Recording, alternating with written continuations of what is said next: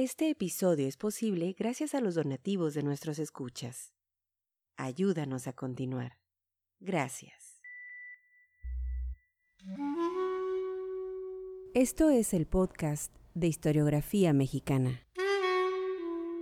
Un espacio para la lectura en voz alta, para los libros de historia de México. Conduce Pedro César Beas.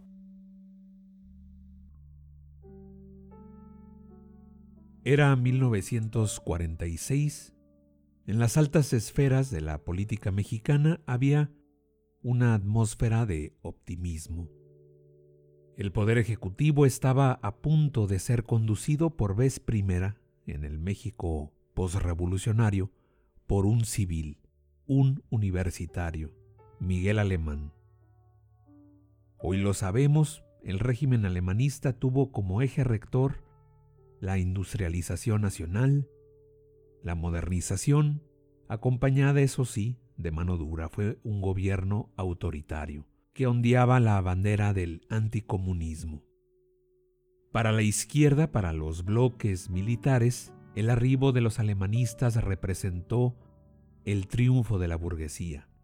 Bien se dijo después, fueron los años en que la revolución se bajaba del caballo para subirse al Cadillac. A pocos días de que Alemán llegara a la silla presidencial, el historiador Daniel Cosío Villegas ponía el punto final a un ensayo que tituló La crisis de México. Este se publicó meses después, ya en 1947, en Cuadernos Americanos, una revista que servía de tribuna a las mejores plumas del continente. Sin autorización del autor, el texto se reprodujo en la prensa nacional y lo que vino después fue un alud de críticas, réplicas y, entre comillas, rectificaciones a la publicación de Cosío Villegas. Parecía que todos, aludidos o no, tenían algo que decir sobre el texto del historiador. El coro de respuestas lo conformaron varios escritores e intelectuales, un futuro rector de la Universidad Nacional, sindicalistas, periodistas, políticos y hasta un expresidente.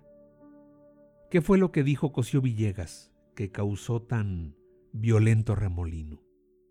Muy simple, que los hombres de la revolución no estaban a la altura de las demandas del país.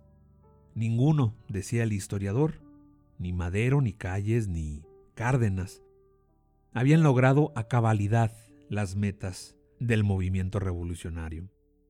No había democracia, el campo seguía agonizando y lo peor, el régimen se había corrompido tan hondamente que la bandera de la justicia social había sido pisoteada para dar paso a una nueva clase política que, como en tiempos del porfiriato, concentraba la riqueza en muy pocas manos. En la crisis de México, Cosío Villegas dejaba mal parados a todos, a la izquierda, que en ese tiempo era representada por los gobiernos emanados de la revolución, le recriminó su falta de temple, su incapacidad para gobernar. A la derecha, la tachó de oposición retrógrada, representante de los intereses más mezquinos.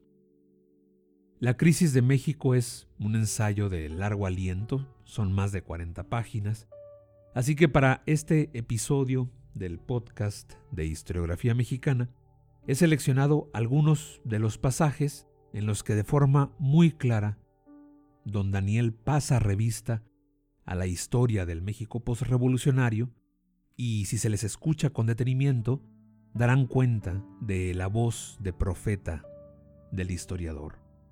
Bienvenidos al podcast de historiografía mexicana, La crisis de México, de don Daniel Cosío Villegas.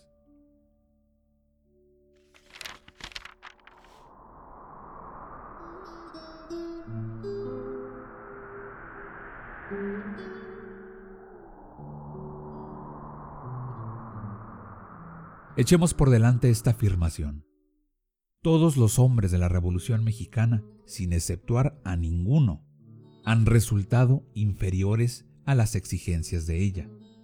Y si como puede sostenerse, estas eran bien modestas, legítimamente ha de concluirse que el país ha sido incapaz de dar en toda una generación y en el hundimiento de una de sus tres crisis máximas, un gobernante de gran estatura, de los que merecen pasar a la historia. Lo extraordinario de estos hombres de la revolución, y desde luego, en magnífico contraste con los del porfirismo, parecía ser que, brotando como brotaban del suelo mismo, construirían en el país algo tan grande, tan estable y tan genuino, como todo cuanto hunde bien adentro sus raíces en la tierra para nutrirse de ella directa, profunda, perennemente. Si la Revolución mexicana no era, al fin y al cabo, sino un movimiento democrático, popular y nacionalista, parecía que nadie, excepto los hombres que la hicieron, la llevarían al éxito, pues eran gente del pueblo y lo habían sido por generaciones. En su experiencia personal y directa estaban todos los problemas de México, el cacique, el cura y el abogado, la soledad, la miseria, la ignorancia, la bruma densa y pesada de la incertidumbre, cuando no, el sometimiento cabal. ¿Cómo no esperar, por ejemplo, que Emiliano Zapata pudiera hacer triunfar una reforma agraria? Él, hombre pobre del campo y de un pueblo que desde siglos había perdido sus tierras y por generaciones venía reclamándolas en vano.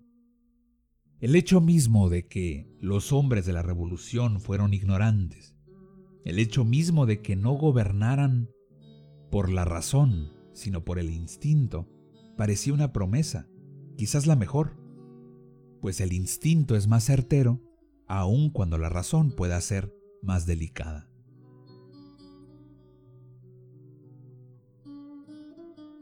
Pero lo dicho antes es verdad. Todos los revolucionarios fueron inferiores a la obra que la revolución necesitaba hacer. Madero destruyó el porfirismo, pero no creó la democracia en México. Calles y Cárdenas acabaron con el latifundio, pero no crearon la nueva agricultura mexicana. ¿O será que el instinto basta para destruir, pero no para crear? A los hombres de la revolución puede juzgárseles ya con seguridad. Fueron magníficos destructores, pero nada de lo que crearon para sustituir a lo destruido ha resultado indiscutiblemente mejor. No se quiere decir, por supuesto, que la revolución no haya creado nada, absolutamente nada. Durante ella han nacido instituciones nuevas, una importante red de carreteras, obras de riego impresionantes, millares de escuelas, buen número de servicios públicos, industrias y zonas agrícolas prominentes. Pero ninguna de esas cosas, a despecho de su gran importancia, ha logrado transformar tangiblemente al país haciéndolo más feliz. Así, la obra de la revolución siempre ha quedado en la postura más vulnerable, expuesta a las furias de sus enemigos, y sin engendrar en los partidos el encendido convencimiento de la obra hecha y rematada. Pues la justificación de la Revolución mexicana, como de toda revolución, de todo movimiento que subvierte un orden establecido, no puede ser otra que el convencimiento de su necesidad, es decir, que sin ella el país estaría en una condición peor o menos buena.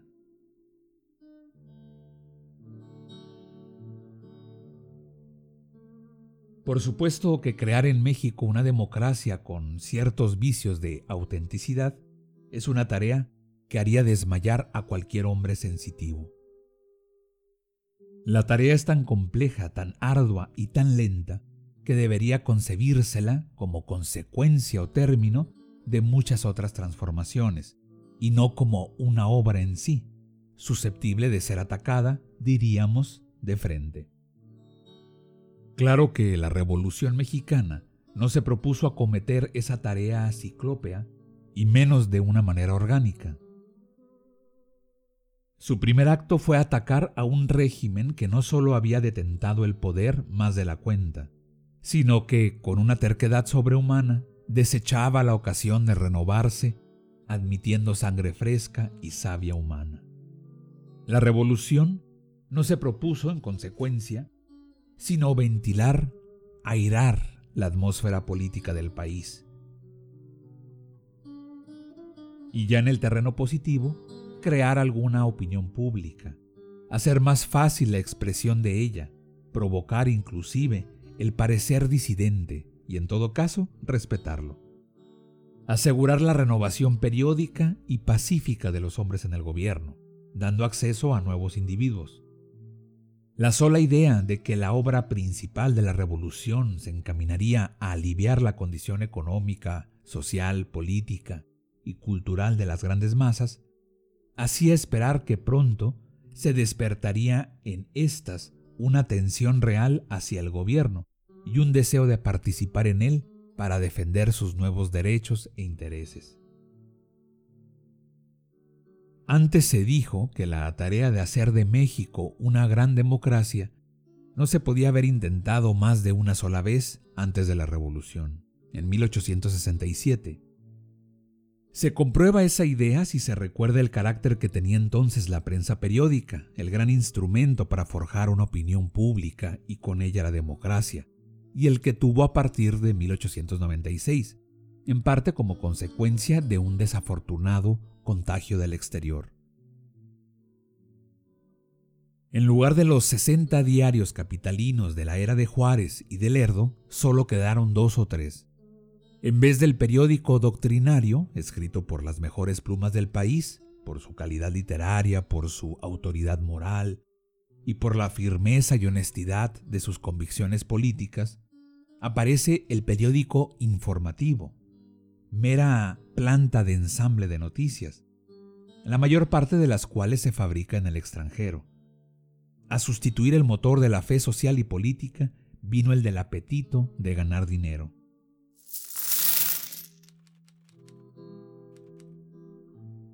La democracia mexicana, por esto, nunca lamentará bastante esa desaventurada transformación de la prensa periódica, transformación que, por otra parte, ha sido general en el mundo.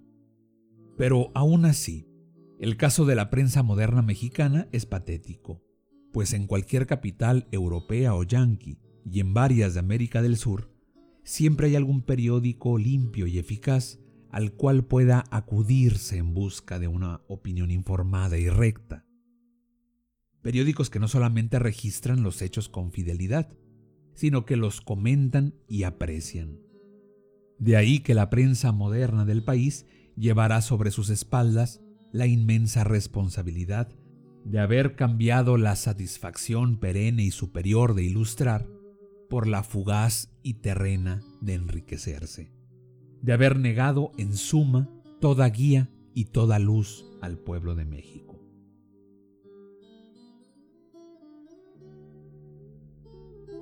Con todo, los logros de la Revolución Mexicana en la prosecución de sus tres metas mayores, libertad política, reforma agraria y organización obrera, no han sido ni parcos ni magros. Habrían bastado para mantener por largo tiempo la autoridad moral de los gobiernos revolucionarios si a los ojos de la nación los esfuerzos para conseguirlos hubieran tenido una probidad inmaculada. Lo humanamente imposible era conservar la fe en un gobierno mediocre y deshonesto.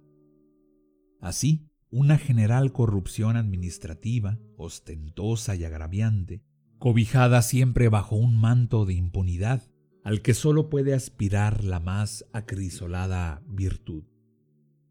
Ha dado al traste con todo el programa de la revolución, con sus esfuerzos y con sus conquistas, al grado de que para el país ya importa poco saber cuál fue el programa inicial, qué esfuerzos se hicieron para lograrlo y si se consiguieron algunos resultados. La aspiración única de México es la renovación tajante, la verdadera purificación, que sólo quedará satisfecha con el fuego que arrase hasta la tierra misma en que creció tanto mal.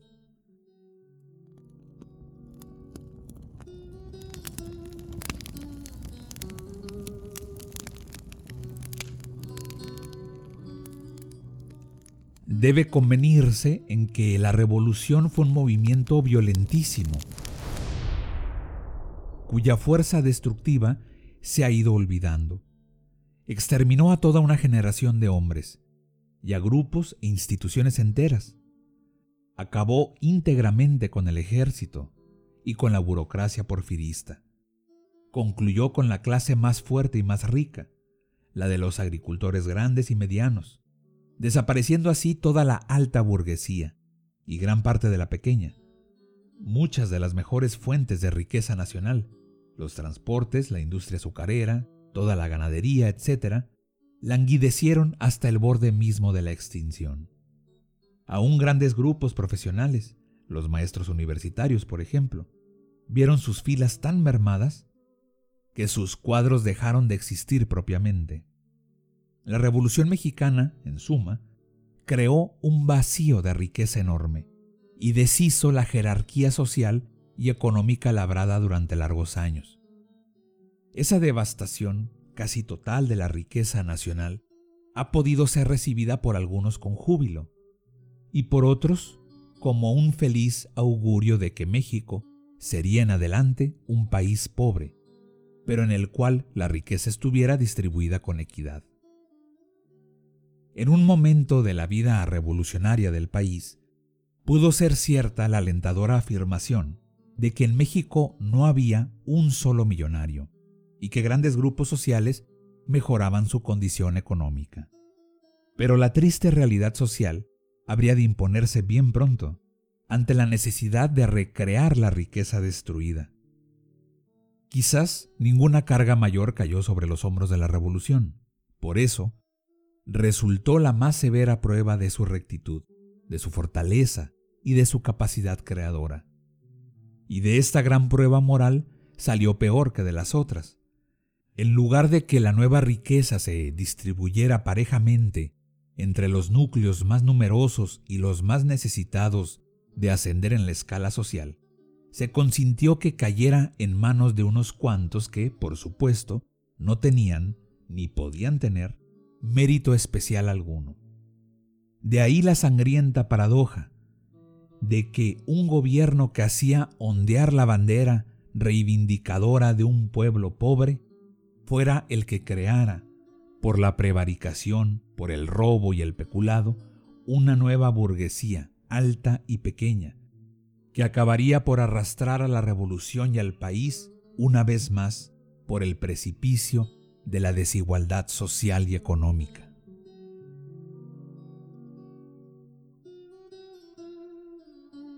Al sobrevenir la revolución, la anterior jerarquía desapareció, y ello contribuyó también a la deshonestidad universal.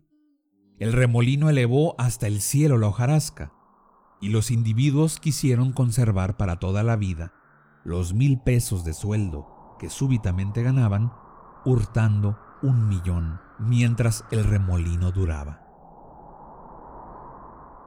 Y no ha sido causa menor de la deshonestidad gubernamental mexicana la constante inseguridad en que viven en este país todo hombre y toda mujer. En especial porque a la impotencia del Estado se agrega una arbitrariedad que tiene todos los signos de una maldición bíblica. Víctima de ella, el mexicano cae y se levanta, y una y otra vez a lo largo de toda su vida. Y el hombre que vive inseguro quiere protegerse, no importándole si para lograrlo viola una ley o archiva un precepto moral. La deshonestidad administrativa de México tiene sus causas apenas bosquejadas antes. Ellas no quitan un adarme a su monstruosidad social, ni mucho menos reducen en nada los funestos efectos políticos que ha tenido. Pues como se dijo antes, ha sido la deshonestidad de los gobernantes revolucionarios, más que ninguna otra causa, la que ha tronchado la vida misma de la Revolución Mexicana. En su ataque inicial al antiguo régimen, la revolución no hizo mención siquiera de los vicios que tenía la educación porfiriana. A pesar de estar amparada esta con la monumental figura de don Justo Sierra, era muy vulnerable a la crítica. Ya Antonio Caso como Enrique Sureña y Alfonso Reyes habían señalado, todavía en vida del régimen, las limitaciones de la filosofía superior en que se informaba. Pero no era esa, ni con mucho, su falla principal. La educación superior, con todas sus debilidades, no era mala, ni para el país ni para la época. Es más, tenía una seriedad y una dignidad que perdió pronto y que no ha recobrado. En cambio, la escuela popular, la primaria y la rural, la técnica más necesaria, la agrícola, por ejemplo, eran limitadísimas en su número, en su inspiración y en su eficacia. En esto, el porfirismo se retrataba de cuerpo entero. El poblado pequeño, el campo, es decir, el país, recibirían alguna vez, con el andar necesario del tiempo, el agua de aquel distante manantial.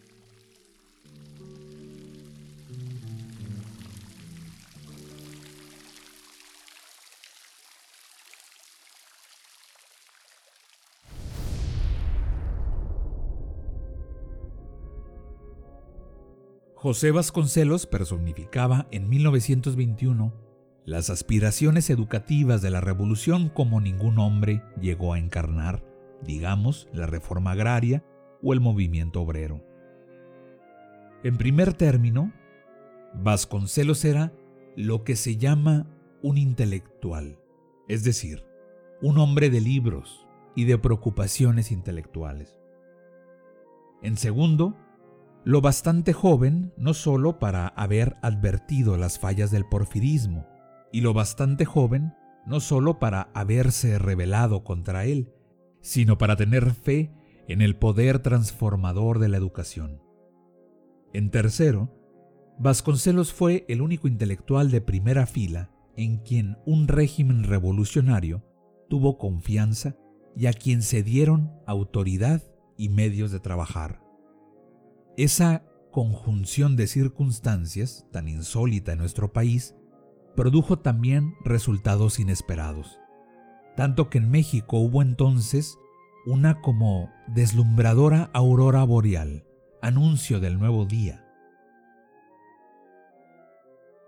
La educación no se entendió ya como una educación para una clase media urbana, sino en la forma única que en México puede entenderse, como una misión religiosa, apostólica, que se lanza y va a todos los rincones del país, llevando la buena nueva de que México se levanta de su letargo, se yergue y camina.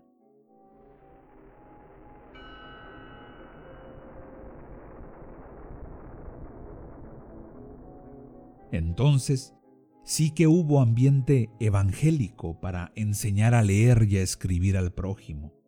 Entonces sí se sentía, con el pecho y con el corazón de cada mexicano, que la acción educadora era tan apremiante y tan cristiana como dar de beber al sediento o de comer al hambriento.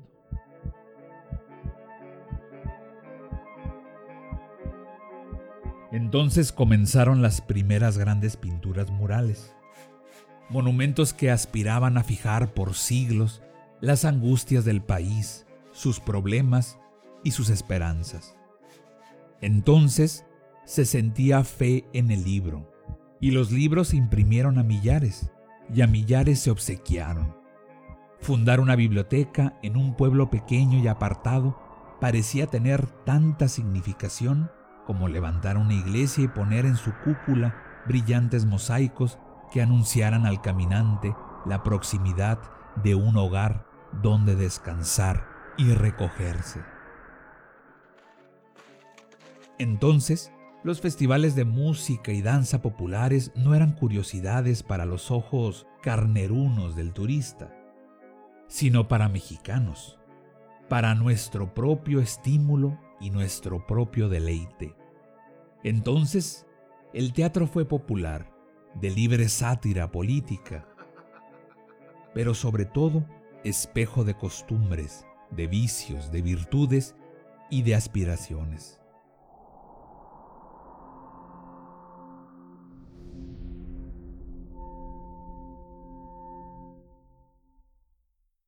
Si Vasconcelos hubiera muerto en 1923, habría ganado la inmortalidad pues su nombre se habría asociado indisolublemente a esa era de grandioso renacimiento espiritual de México.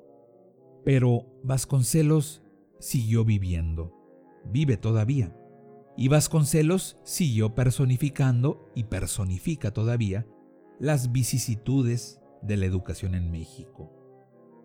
Allá para 1923, Vasconcelos peleaba con sus mejores amigos y sostenes, con Antonio Caso y con Pedro Enrique Sureña, con Lombardo Toledano y Alfonso Caso. El lugar que ellos dejaron fue ocupado por bardos aduladores desde la adolescencia.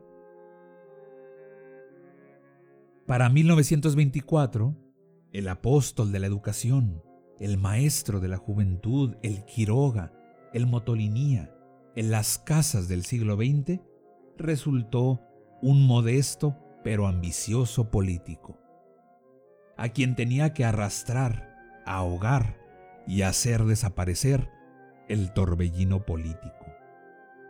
Con ello, no solo dejó trunca su obra, la más importante y urgente para el país, sino que desprestigió el nombre, la profesión y las intenciones del intelectual, al grado de que ningún otro volvió a gozar de la fe y la confianza de la revolución.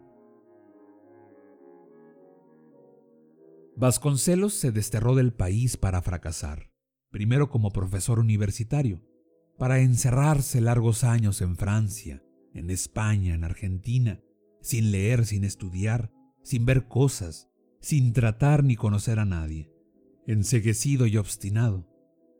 Todo en un sacrificio estéril que ni a él ni al país podía aprovechar.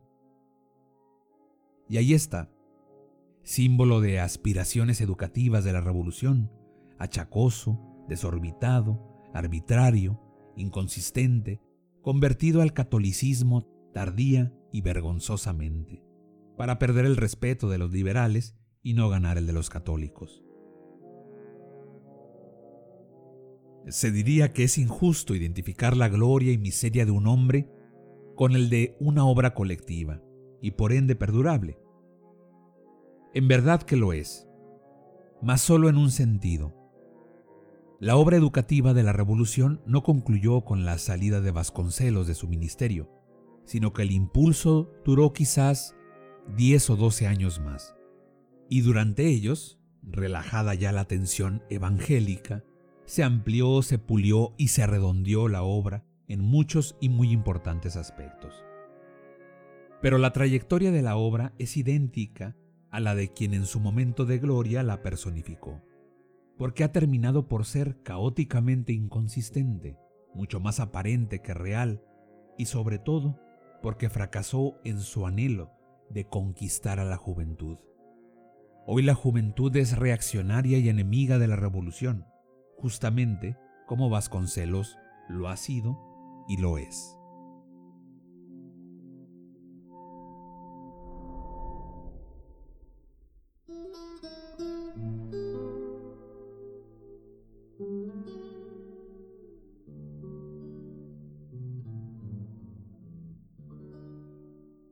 Parece indudable que si la situación actual de México ha de juzgarse con alguna severidad, difícilmente pueda escaparse a la conclusión de que el país pasa por una crisis gravísima. Es ella de tal magnitud que si se la ignora o se la aprecia complacientemente, si no se emprende enseguida el mejor esfuerzo para sacarlo de ella, México principiará por vagar sin rumbo, a la deriva, perdiendo un tiempo que no puede perder un país tan atrasado en su evolución, para concluir en confiar la solución de sus problemas mayores a la inspiración, a la imitación y a la sumisión a Estados Unidos. A ese país llamaríamos en demanda de dinero, de adiestramiento técnico, de caminos para la cultura y el arte, de consejo político, y concluiríamos por adoptar íntegra su tabla de valores, tan ajena a nuestra historia, a nuestra conveniencia y a nuestros gustos. A la influencia, ya de por sí avasalladora de Estados Unidos, se uniría la disimulada convicción de algunos, los francos intereses de otros, la indiferencia o el pesimismo de los más, para hacer posible el proceso del sacrificio de la nacionalidad, y más importante todavía que eso, de la seguridad, del dominio y de la dicha que consigue quien ha labrado su propio destino. Muchos de los problemas de México se resolverán entonces. Gozaría el país de una prosperidad material desusada. Pero, ¿estamos seguros de que nuestro pueblo, nosotros mismos, seríamos de verdad más felices? Nuestro indio, por ejemplo, ganaría algo al pasar a la categoría de irredento que tiene ahora el negro norteamericano. ¿Qué podría hacer el país para reconquistar su camino, para alcanzar al mismo tiempo que el progreso material una mejor organización política, social, humana? Una solución se ocurre casi enseguida, entregar el poder a las derechas, puesto que las izquierdas se han gastado, llevando su programa hasta donde pudieron, esfuerzo que, después de todo, les ha llevado 30 años puesto que las izquierdas se han corrompido y no cuentan ya con la autoridad moral ni política necesaria para ser un gobierno eficaz y grato, déjeseles el turno a las derechas, que no han dirigido el país desde 1910. Con las derechas en el poder, la mano velluda y macilenta de la iglesia se exhibiría desnuda, con toda su codicia de mando, con ese su incurable oscurantismo para ver los problemas del país y de sus hombres reales. La iglesia perseguiría a los liberales, los echaría de sus puestos, de sus cátedras, les negaría la educación a sus hijos, serían en suma víctimas prontas de un ostracismo general. Y los liberales sentirían también en toda su fuerza la persecución desatada de una prensa intolerante, incomprensiva, servidora ciega y devota de los intereses más transitorios y mezquinos. Y el rico se exhibiría entonces ya sin tapujos, ostentoso, altanero, déspota, ventrudo y cuajado de joyas y de pieles, como ya empieza a aparecer en fotografías públicas. El liberal se sentiría sobrecogido, apocado primero. Después lo inundaría una zozobra de quien no es ya dueño de su destino, para acabar por ser despreciado y perseguido, y tendría que reaccionar, que reunirse con los suyos, que luchar en grupo y como militante. Así acabaría por imponerse la tarea que hoy ha abandonado, conducir al país juiciosamente por caminos más despejados y limpios, reconquistando antes el poder en una lucha sin duda azarosa y dura, pero en la cual se templarían su cuerpo y su espíritu.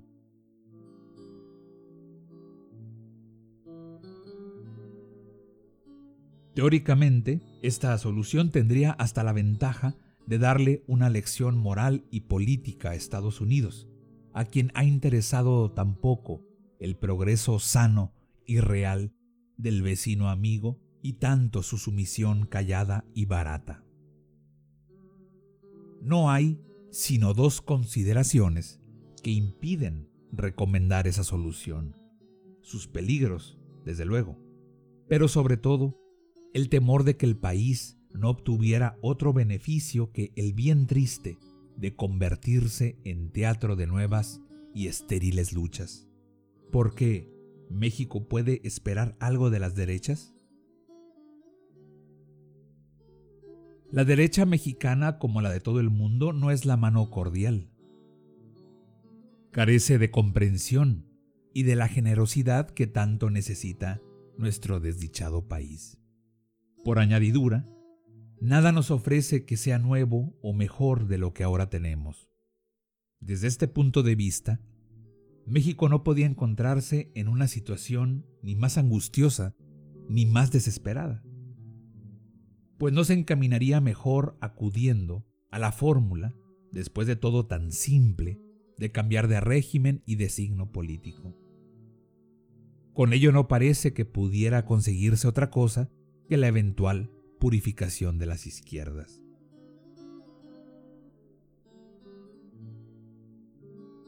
Me parece claro que Acción Nacional cuenta con tres fuentes únicas de sustentación. La Iglesia Católica, la nueva plutocracia y el desprestigio de los regímenes revolucionarios.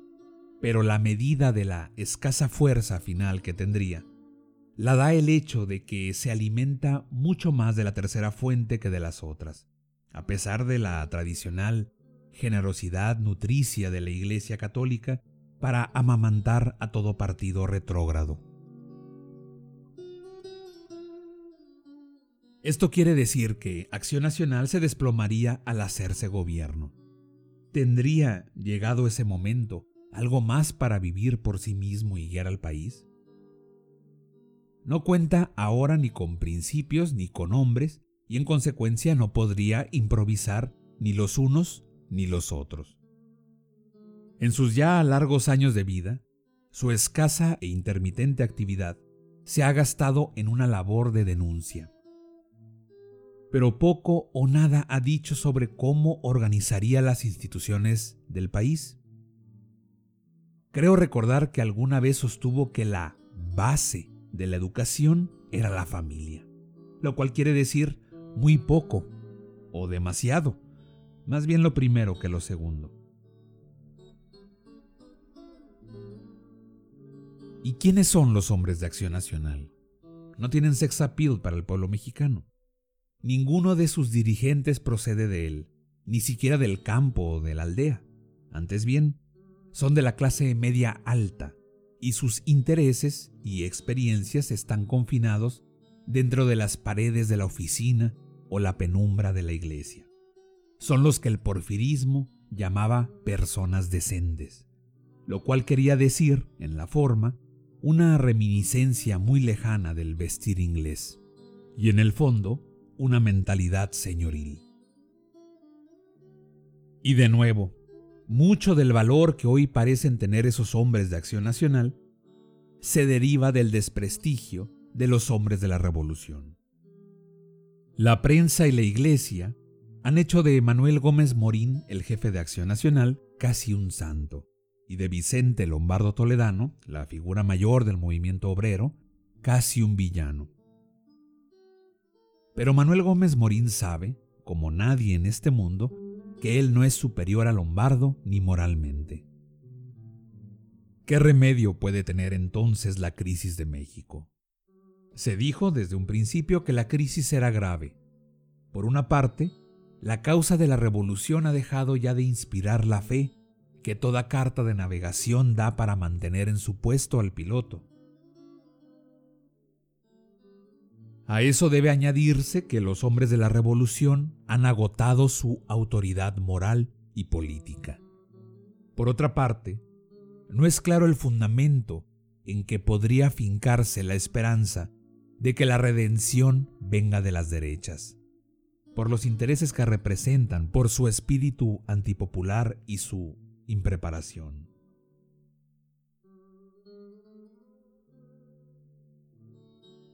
El único rayo de esperanza, bien pálido y distante por cierto, es que de la propia revolución salga una reafirmación de principios y una depuración de hombres. Quizá no valga la pena especular sobre milagros, pero al menos me gustaría ser bien entendido. Reafirmar quiere decir afirmar de nuevo. Y depurar querría decir usar solo los hombres puros o limpios. Si no se reafirman los principios, sino que simplemente se les escamotea. Si no se depuran los hombres, sino que simplemente se les adorna con ropitas domingueras o títulos de abogados, entonces no habrá en México autorregeneración y en consecuencia la regeneración vendrá de fuera y el país perderá mucho de su existencia nacional y a un plazo no muy largo.